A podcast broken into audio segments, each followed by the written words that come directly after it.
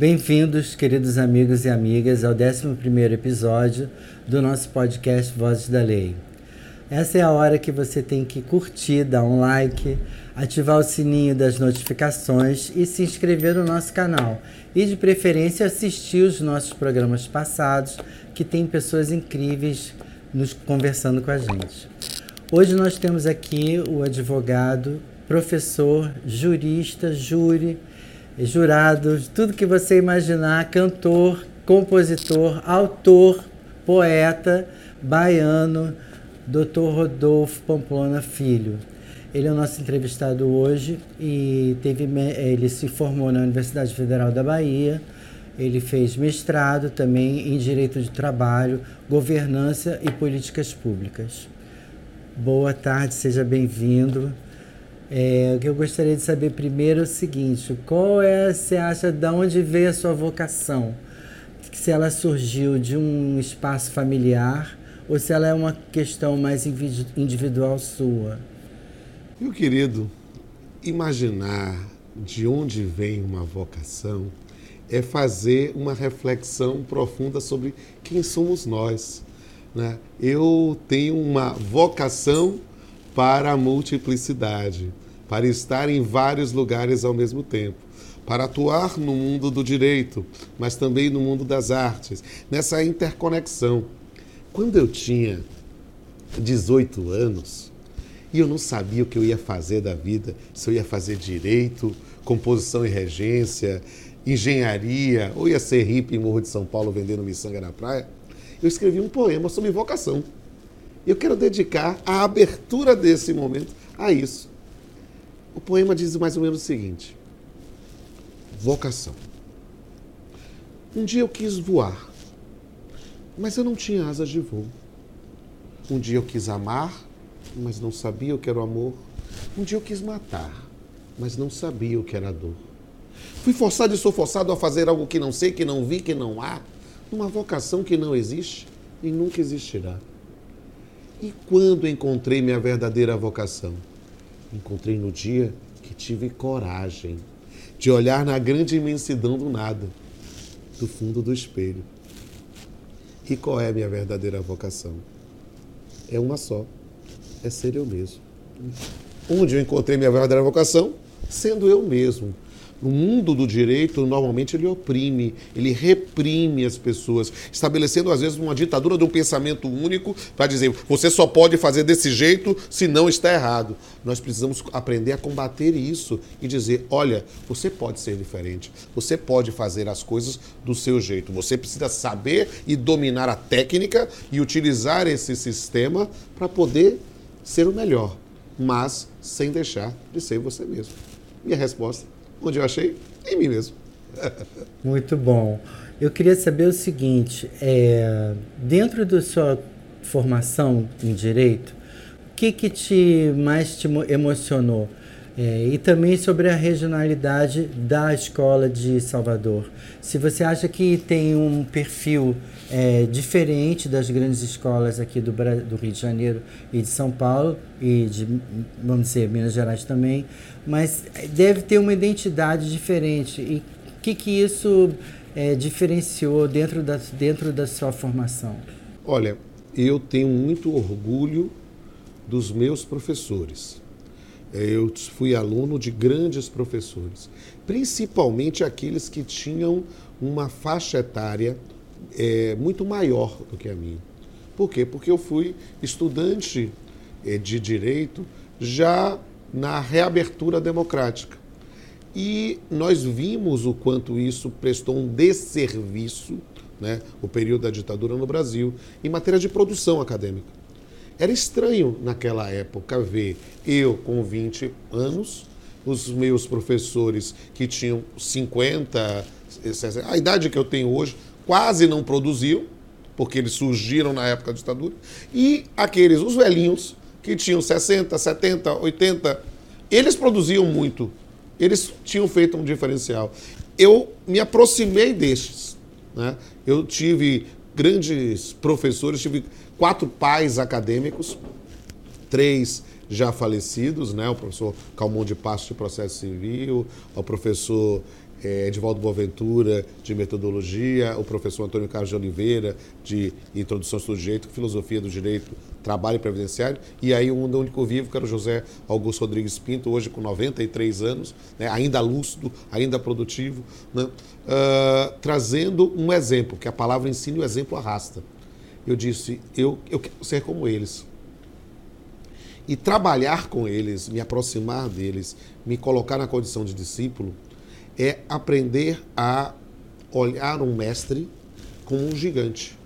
Não como um gigante bíblico opressivo, não, como um gigante generoso que nos permite subir nos ombros deles e ver onde eles não viram. Então, abrir novas frentes. Isto é algo que é da minha geração e que eu vejo que há muita inspiração dos, dos meus colegas de produção acadêmica. Né? Eu tenho um grande amigo, um grande professor, foi meu vice-presidente na Academia de Letras Jurídicas da Bahia, o professor Fred Dier Júnior, né, que é hoje um dos grandes talentos do processo civil nacional. Fred me chama de o decano dos jovens juristas, porque eu fui o primeiro a produzir, porque a gente quis romper com aquela lógica estranha dos nossos professores mais jovens que não produziam e se inspirar nos professores antigos. Então lancei o meu primeiro livro com 24 anos. Né? Hoje já estou, passei dos 90 livros. E vários outros produziram também nessa mensagem, em todos os ramos do direito. Em trabalho, em, em processo, em civil, em penal. E há uma característica, você falou de uma escola baiana do direito. Essa característica de ter coragem de dar a cara tapa de expor seu pensamento e de inspirar. Por quê? Porque eu já estou ensinando há quase 30 anos e eu percebo quanto um professor pode influenciar na vida de um aluno. Não existe ramo chato do direito. Existe professor que aleja aluno, que faz com que ele diz, não, não, isso é muito chato. Não, é preciso, na arte do magistério, né? Aprender a conjugar três verbos: seduz, induz e deduz. O professor precisa seduzir os alunos, para que eles se encantem com aquilo que move o nosso coração, para induzi-los a pensar e fazer com que eles deduzam suas próprias conclusões, a construção. Isso a gente tem muito na Bahia.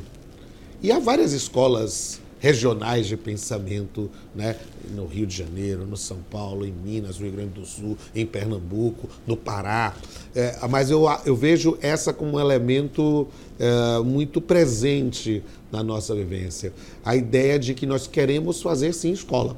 Não queremos simplesmente produzir isoladamente e fazer aloas as suas próprias carreiras. Não, nós queremos trabalhar com grupos, com pessoas, sabe? E isso é algo que me parece diferencial.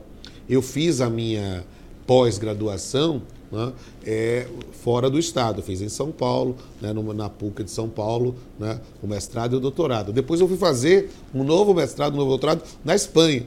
Né? E hoje eu ensino no mestrado e doutorado na Bahia, tanto no programa da Universidade Federal da Bahia, né, quanto no mestrado em Direito, Governança e Políticas Públicas da Unifax, que você mencionou. E eu vejo como há nesta ida para outros centros, na no contato, no intercâmbio de informações, um aprendizado que nós fazemos. Hoje é interessante, porque na Bahia nós recebemos pessoas de outros estados. Né? Eu já orientei no mestrado, no doutorado, supervisionei no pós-doutorado, pessoas de vários estados, aqui até do Rio de Janeiro, de Minas, São Paulo. As pessoas vêm para lá. E essa troca de informações é interessantíssima, porque mostra o diferencial. Sabe? Eu acho que talvez essa seja uma linha importante a se destacar. Você falou no Edivaldo Boaventura. Sim. Eu acho que eu conheci na época que ele era editor do jornal à Sim, tarde. ele mesmo, ele mesmo. E, e, e fiquei impre me impressionou o fato de você falar sobre essas multidisciplinas da questão do direito e você escolheu o, o trabalho para poder, vamos dizer assim, se aprofundar mais. Sim. Você acredita que os advogados eles hoje precisam de ter uma escolha assim ou eles podem ter essa diversidade e atuar em diferentes áreas do direito? Eu acho que a especialização é muito importante para trazer um diferencial, pensando num público, pensando num cliente, pensando na especialização. Agora, ele não pode acreditar que essa especialização seja de tal forma caçadora que não permita ver o universo. Eu digo, eu não estudo direito do trabalho, eu estudo direito. Eu sou juiz do trabalho há 27 anos, mas meu concurso para a Universidade Federal da Bahia foi para direito civil minhas obras de direito civil, elas têm um alcance hoje muito maior do que o direito de trabalho. E as pessoas acham estranho, né? Oh, como é que o cara é juiz do trabalho e ensina direito civil? Por quê? Porque nós estamos, às vezes, sendo colmatados, formatados a imaginar que só pode ficar na caixinha. A gente precisa sair da caixinha e perceber que a gente estuda direito.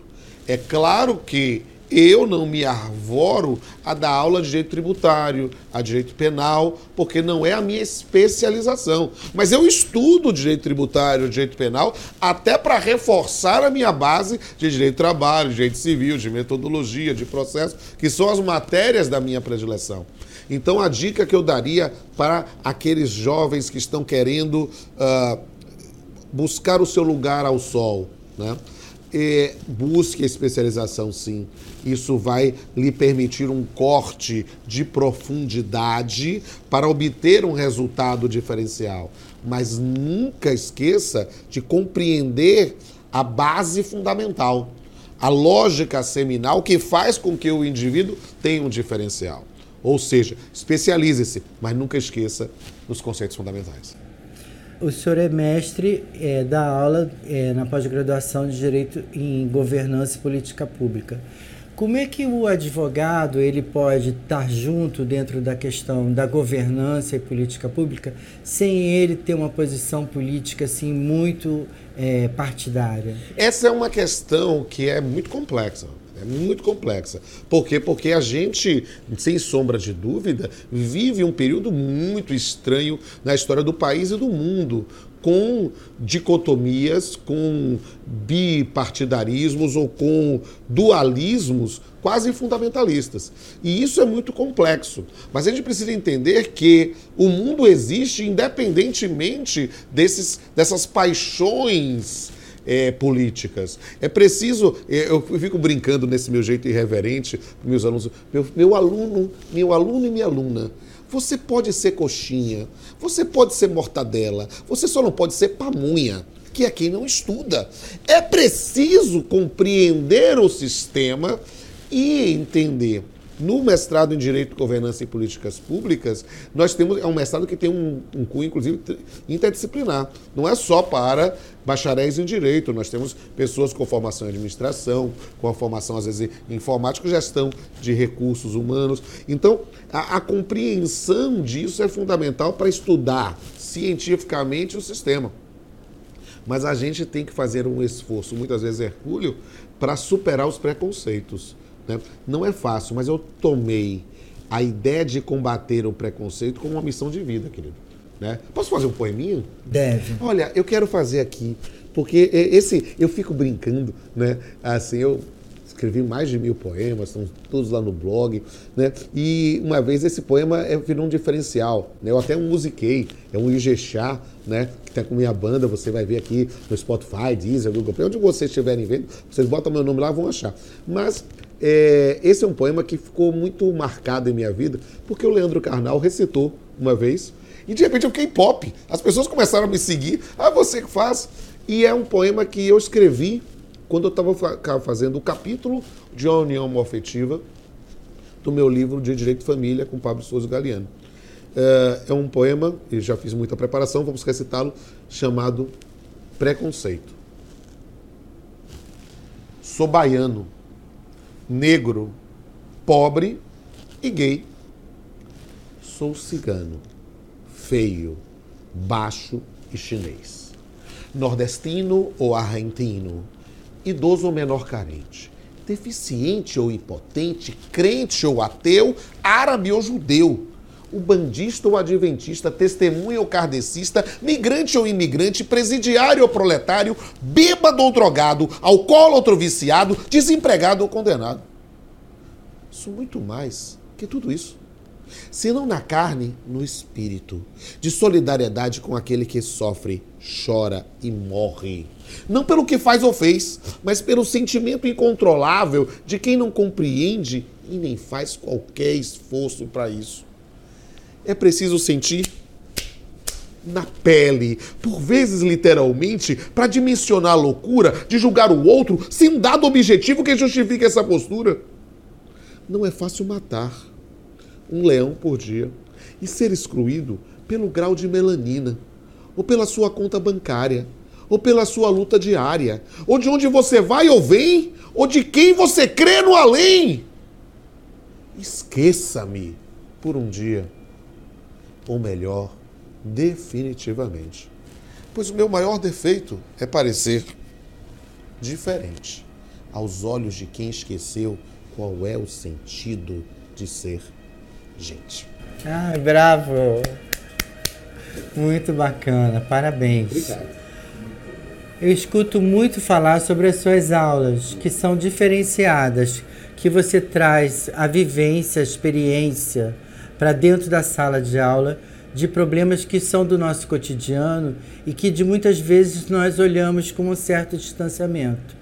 E que você tira esse distanciamento e traz a vivência. Você pode contar um pouquinho da gente? Posso. Esse, esse é um assunto que me entusiasma, então não sei, vocês me controlem o tempo. Mas é, quando estava fazendo uns estudos avançados de pós-doutorado, né, um estágio, eu quis trabalhar muito as interfaces do direito e da arte. Por quê? Porque uh, o ensino do direito tradicional, muitas vezes, ele é excludente. Para usar uma expressão mais irreverente, ele é chato. As pessoas ficam uh, querendo repetir fórmulas como se a gente estivesse uh, estudando defesa da arte das trevas em Hogwarts. Né? Então, que é a palavra mágica que vai resolver. E o mundo não é, o direito é complexo demais. E o, comple e o direito precisa ser internalizado para ele poder ser vivenciado, haver a conscientização e a transformação. Então, por que, que eu estou dizendo isso? Porque é preciso seduzir as pessoas a enfrentar os temas. Então, a depender da matéria, eu invento algumas coisas. Por exemplo, quando eu dou aula de prática trabalhista, o processo do trabalho, eu tenho que passar o conteúdo fundamental. Eles precisam saber como é que faz uma petição inicial, eles precisam saber quais são os requisitos, eu preciso saber qual é a tramitação de um processo, eu preciso saber os momentos, como eles devem se portar numa audiência, eles precisam saber como é que tratam uma testemunha, eles precisam saber sobre a sentença, sobre os recursos, tudo isso eu ensino. Só que na hora de avaliar, eu mando eles fazerem uma audiência simulada. Uma audiência simulada qualquer pessoa faz. Não, não. Tem que ser alguma coisa que saia da caixinha.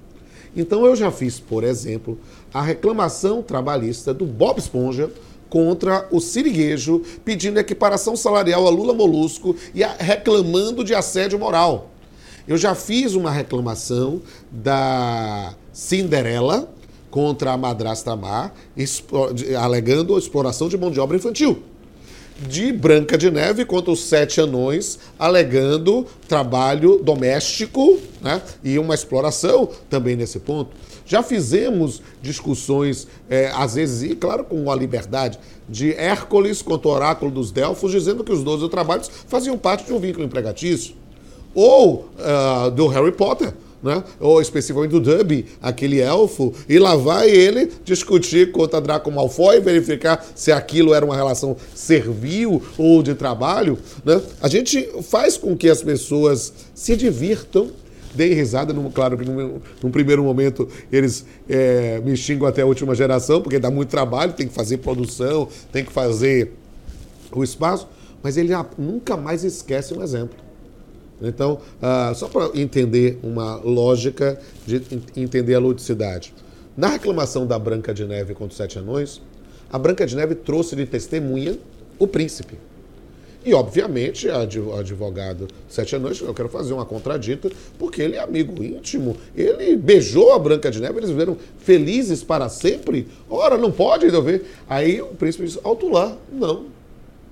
Eu beijei Branco Jefferson, sim, mas eu faço parte de uma cooperativa de trabalho de príncipes que disponibiliza sua obra para contos infantis. Eu já beijei a Branca de Neve, a Cinderela, a Pocahontas. Quer dizer, até para fazer uma piada como essa, o indivíduo tem que saber os fundamentos do jeito material e do processo.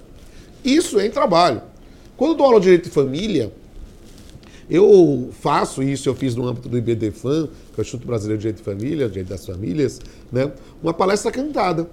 Porque nada melhor do que explicar as, as complexas relações de família da contemporaneidade, do passado e da contemporaneidade, através da música popular brasileira, em especial da, MPB e da música brega.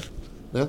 Por quê? Porque a gente resgata autores como Odair José, Amado Batista, entre outros, para explicar os temas. Então, eu trago todo um sistema normativo que controlava a sexualidade feminina, que impedia a manifestação da vontade. A mulher só vai poder ser plenamente capaz em 62 no Brasil, a uma mulher casada. Olha, meus amigos, minhas amigas, olha, eu tenho que explicar isso, mas eu explico com a sua suavidade de Chico Buarque cantando Mulheres de Atenas, Mário Lago falando de Amélia, é, Wilson Batista de, de Emília. Chico, Chico, Chico é um, um, show, né? Você pode trabalhar quase todos os temas. Fidelidade, pode trabalhar com Chico, casamento, né? De, trocando em miúdos é uma pérola. E aí explicar isso, quando vou falar do, da extinção, explicar a diferença do desquite para a separação e aí depois o divórcio, as modalidades, eu vou explicar. Divórcio consensual, eu canto drão de Gil. Divórcio contencioso, eu canto incompatibilidade de gênios de João Bosco. E, e, e, aí a pessoa vai na brincadeira e de repente ela percebe que aquilo faz parte da vida. E aí aprende. E sempre com a lógica de que fundamental é mesmo o amor. É impossível ser feliz sozinho. E a gente vai brincar isso. Né? Eu faço isso em processo, em trabalho, em civil, em metodologia, né? inspirado nos estudos de, do professor Luiz Alberto Vará. Nós fizemos um cabaré para falar sobre metodologia. Né? Um cabaré metodológico, ou seja, explicar cada um dos autores, mas num clima de festa. Isso faz com que o aluno se apaixone por a matéria e eu vejo quanto esses jovens que eu preparei na graduação e no mestrado, e alguns no doutorado, né, hoje se tornaram meus colegas e enfrentam esses temas com, com uma visão muito mais ampla do que a simples reprodução da sala de aula. Eu me sinto realizado. Assim. O Brasil é um país continental, né? Mas a Bahia, ela representa um microcosmo, vamos dizer assim, um estado onde todos esses problemas que nós estávamos discutindo aqui são muito vivos e presentes, né? A questão do preconceito, a questão da, da, da escolaridade ser um processo que é, atende a muitas pessoas e não outras principalmente as questões trabalhistas, as questões da idade. A Bahia ela tem uma representatividade dentro dessa questão toda nacional muito forte. Eu queria saber de você quais são os temas que você acha que hoje nós estamos procurando melhorar e que principalmente na Bahia são tão representativos para você que numa questão que você busca é, todo dia na sua escola na sua aula a, a, a melhoria dessas questões? Olha, é preciso entender que a missão que eu levei para minha vida é do combate ao preconceito. Há um saudoso baiano que foi professor da USP, Milton Santos, dizia que é preciso combater a ditadura do pensamento único. É preciso combater a ideia de que só existe uma única forma de fazer as coisas. Na Bahia, é, esta ideia ela fica ainda mais evidente, por exemplo, na questão do respeito às manifestações religiosas. Né? É preciso entender o quanto é preciso respeitar a fé dos outros, principalmente quando nós não partilhamos delas. É preciso entender o quanto a religiosidade ou a ausência dela é, ela precisa ser respeitada em todos os ambientes. É preciso entender também a ideia do combate ao preconceito de natureza racial. Né? A Bahia é um estado que é predominantemente negro. Né? E a gente vê esse resgate a ideia das políticas afirmativas, das cotas raciais, é algo que é muito forte na nossa atuação. E isso nós vamos vendo com políticas públicas, como avaliações. É, e Mas é o importante é ampliar o horizonte não somente do racial, mas do social, da, do preconceito contra os portadores de necessidades especiais, as pessoas com deficiência. É preciso entender o grande avanço normativo que a EPD gerou, o Estatuto da Pessoa com Deficiência. Né? É preciso aprender a lidar com isso. E é um mundo, querido, que nós não nascemos nele. Nós nascemos num mundo, não eu e você, nós nascemos num mundo preconceituoso, excludente, machista, misógino. E as pessoas achavam isso normal. Nós estamos, por incrível que pareça, por mais que nós vemos manifestações de ódio, nós estamos num mundo melhor. Sabe por quê? Porque a gente já vê as pessoas dizendo: isso não é normal. Isso existe, mas isso não é normal. Isso não é o certo.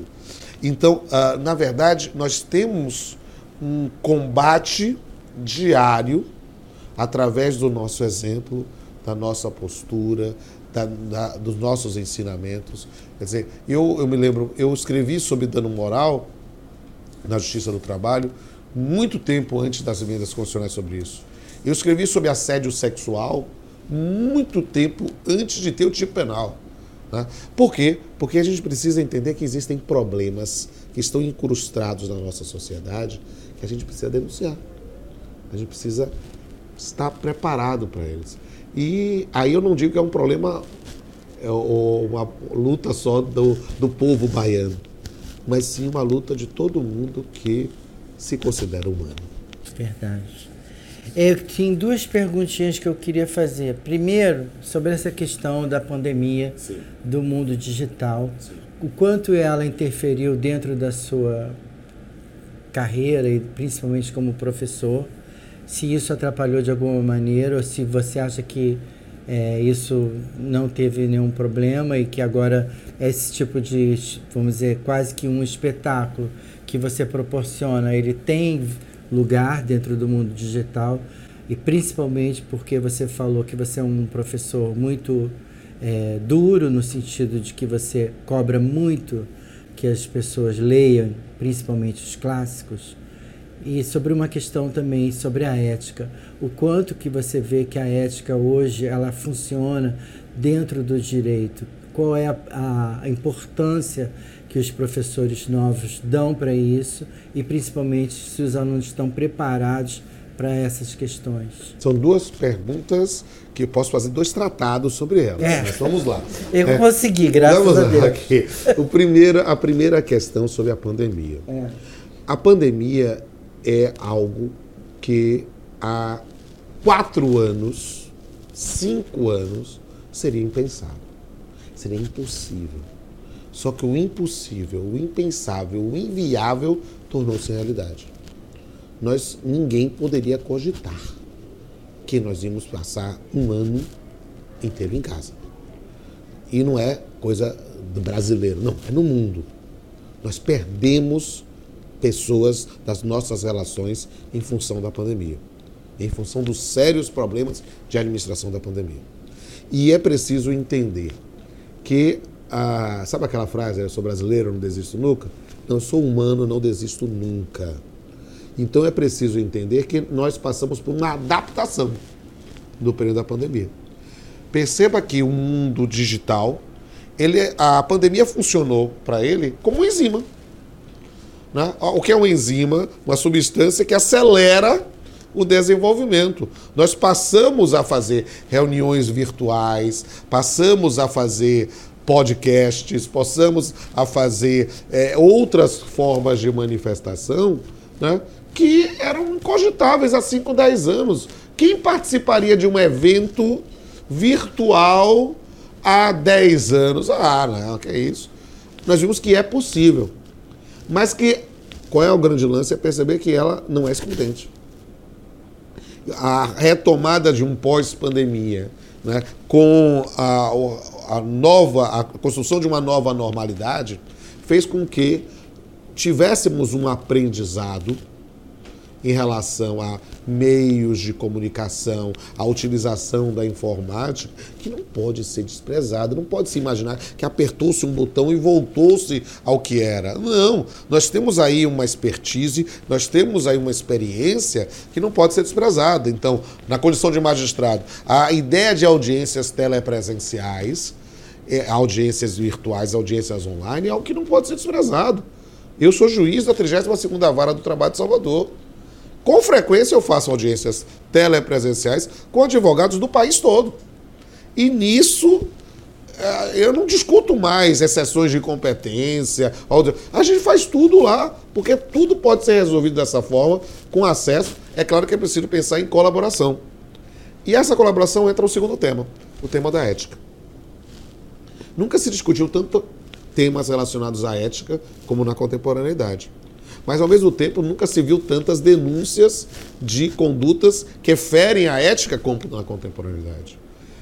Ah, e aí a pessoa tem a opção de olhar o copo e dizer: ele está meio cheio ou meio vazio?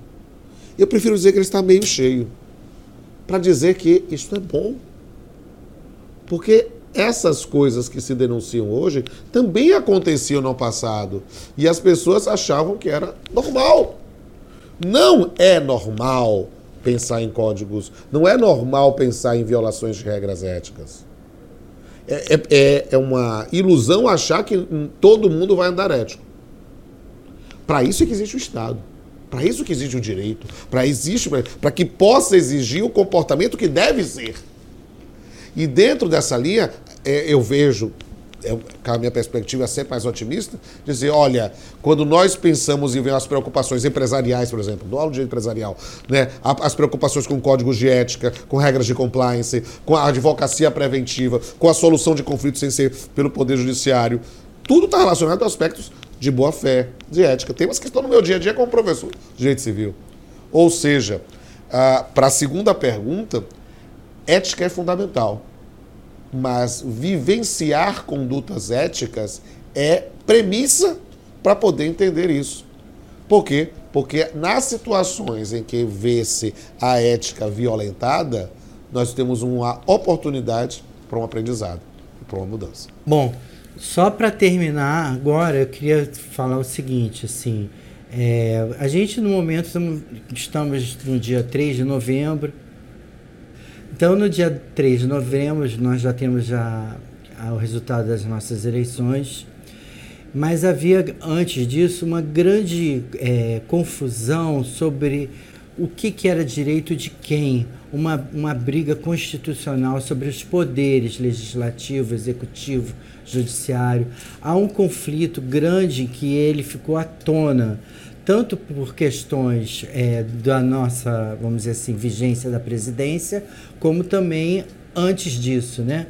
De os, é, os juízes decidirem sobre uma questão é, de prisão política.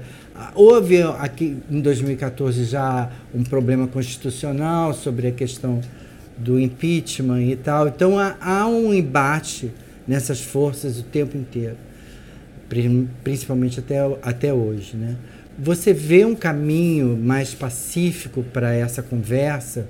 Você vê um entendimento, principalmente da população, sobre o que, que são deveres e poderes de cada sistema? Eu quero ver.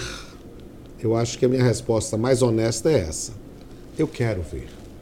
Eu quero ver uma sociedade em que a gente respeite o outro, e que o homem respeite o outro homem tal qual o menino respeita outro menino, parafraseando aqui Tiago de Mello. Né? É preciso aprender a conviver com os diferentes e não achar que se a minha vontade não é realizada neste momento, eu tenho que ficar chorando e berrando tal qual um menino mal criado.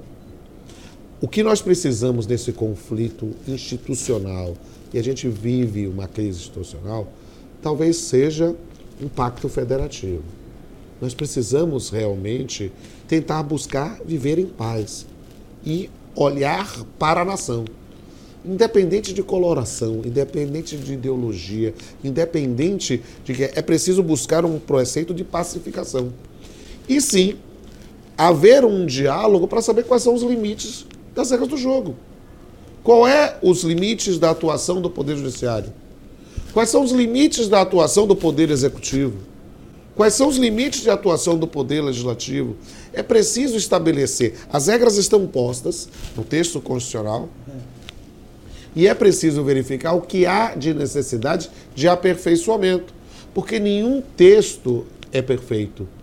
Todo texto, como fala na Itália, em fiere, todo texto está se fazendo.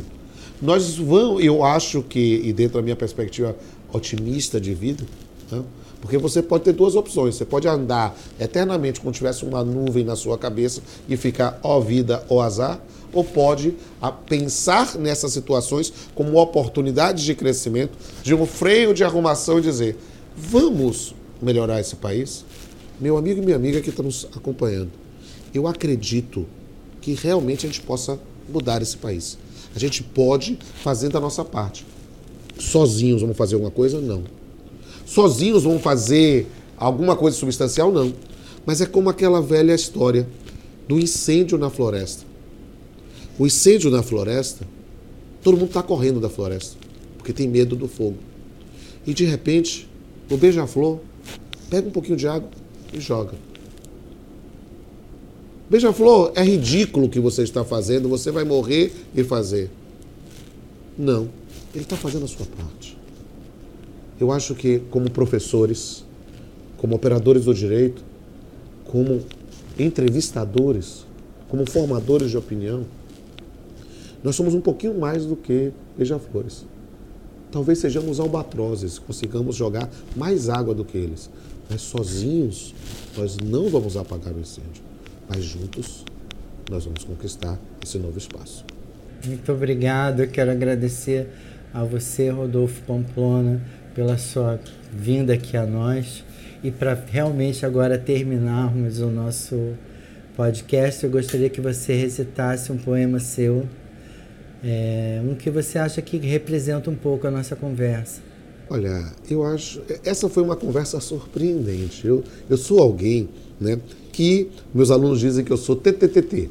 Topo tudo todo o tempo. Mas eu fico assim, ah, me convidaram, eu vim, eu disse, olha, será que vai ser legal? Eu adorei. Eu tô adorando, adorei mesmo, né? E vou é, é, divulgar essa entrevista e todas as outras é, do podcast. Mas o que, que eu posso lhe dizer sobre esse último tema que a gente está fazendo? Na verdade, meu querido, a gente precisa saber que problemas vão ocorrer. O mundo é complexo. Só que a gente não pode, não pode ficar isolado do nosso sonho e ficar na nossa zona de conforto achando que tudo vai dar certo. Não, nós temos que fazer a nossa parte. E é preciso mais do que isso. É preciso saber. Você lembra do filme Matrix? Você quer tomar a pílula azul que não é Viagra ou a vermelha? Você quer saber o que está realmente acontecendo ou você quer se iludir? Eu acho que a gente precisa tomar a pílula azul e saber o que está acontecendo. E para quem pensa que sim, como eu, como você e quem está me ouvindo, eu dedico a perda da inocência. Hoje eu acordei e percebi finalmente que estava dormindo. Dormindo não são dos justos, dos exauridos pelo esforço de se manter vivo, mas sim o sono dos puros, que vivem o sonho e sonham o real. Hoje eu acordei e olhei nos olhos do mundo com olhos de autista, anjos barrocos em poemas simbolistas, contando um todo e vendo uma parte, cantando canções pela metade. Hoje eu acordei e tive medo. Medo como criança pequena, de se ver viva num mundo de máscaras, de ter acreditado que viver era bom. Hoje eu acordei. É pena, porque eu nunca mais vou dormir. Muito bom, muito bom, muito bom. Muito obrigado. Muito bom. Olha, nós estamos terminando aqui nosso 11 episódio do Vozes da Lei com essa presença incrível do nosso advogado Rodolfo Pamplona Filho, que veio diretamente de Salvador, daquela terra iluminada, para nos dar essa aula maravilhosa sobre a vida, sobre como é bom poder viver e como é bom poder fazer o que a gente ama. Eu agradeço a vocês, espero vocês no próximo episódio. Muito obrigado.